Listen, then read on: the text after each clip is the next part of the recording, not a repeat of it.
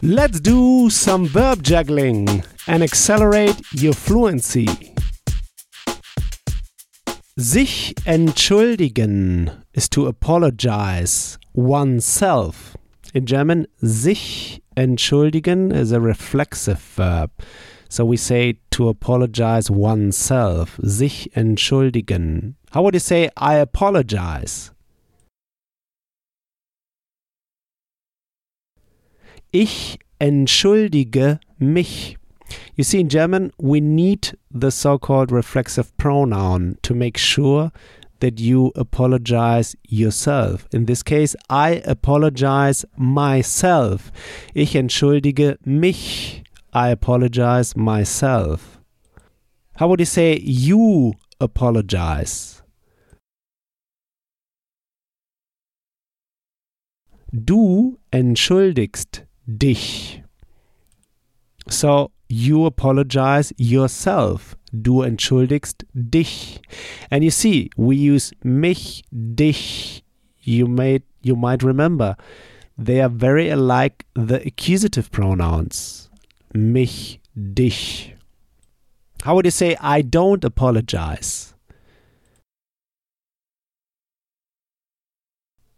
Ich entschuldige mich nicht.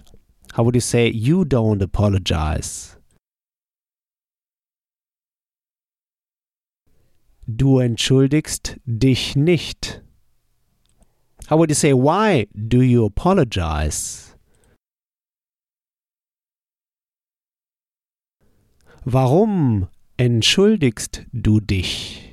How would you say why don't you apologize? Warum entschuldigst du dich nicht?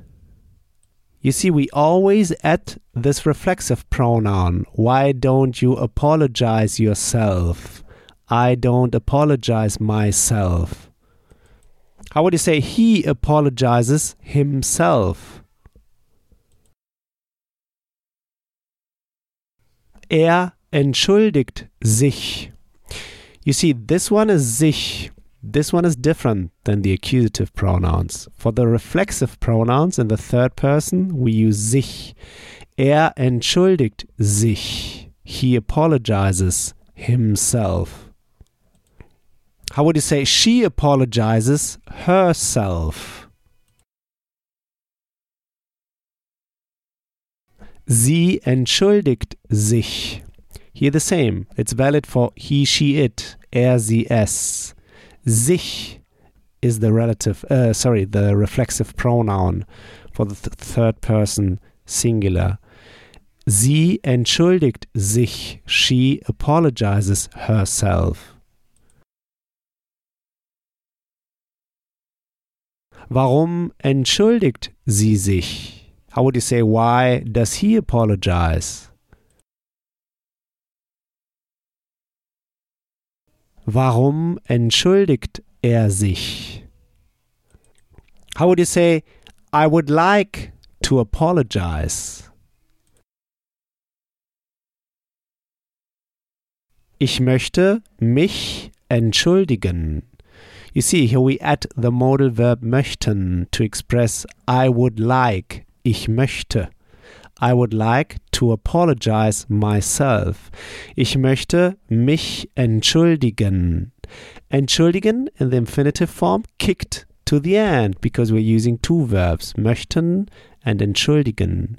Ich möchte mich entschuldigen.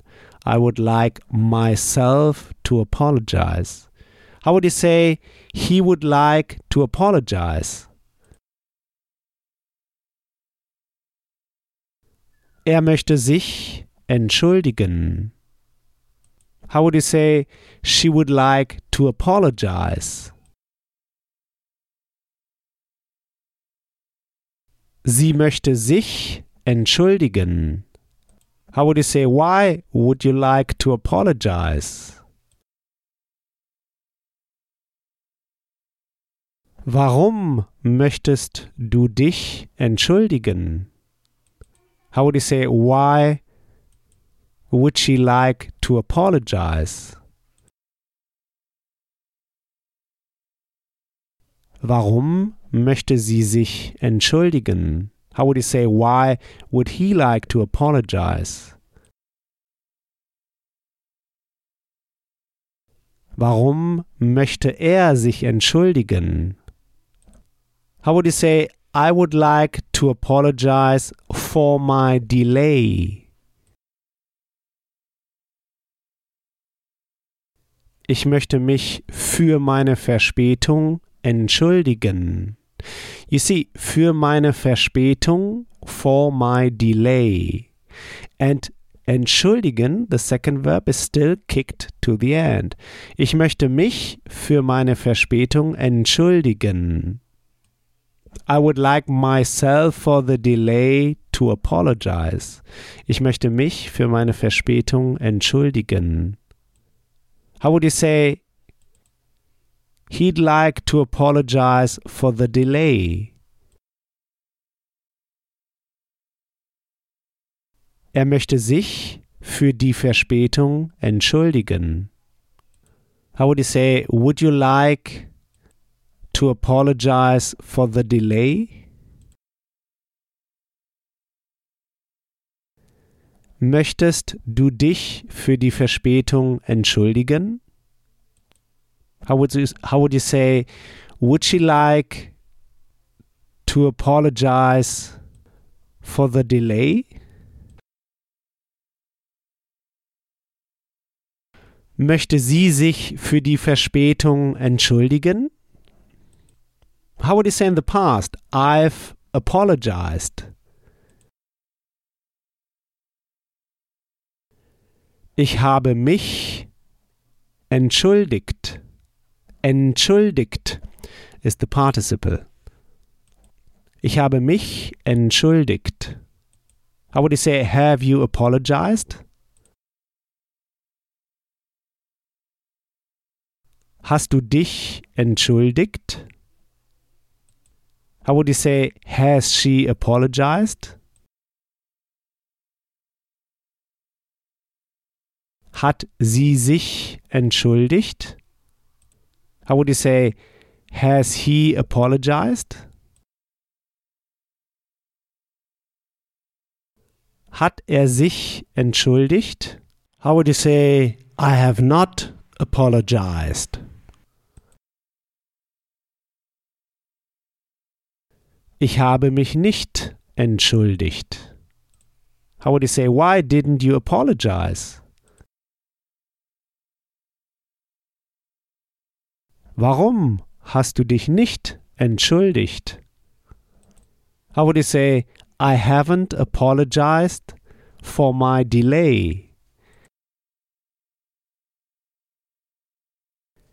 Ich habe mich nicht für meine Verspätung entschuldigt. You see, entschuldigt, the participle, the second verb is kicked to the end. Ich habe Habe is the auxiliary verb to build the past, and the participle entschuldigt, the second one, is kicked to the very end. Ich habe mich nicht für meine Verspätung entschuldigt. I didn't apologize for my delay. Well, actually, you might say, I didn't apologize for arriving late. Great. Next time, we'll go through the verb buchstabieren, to spell.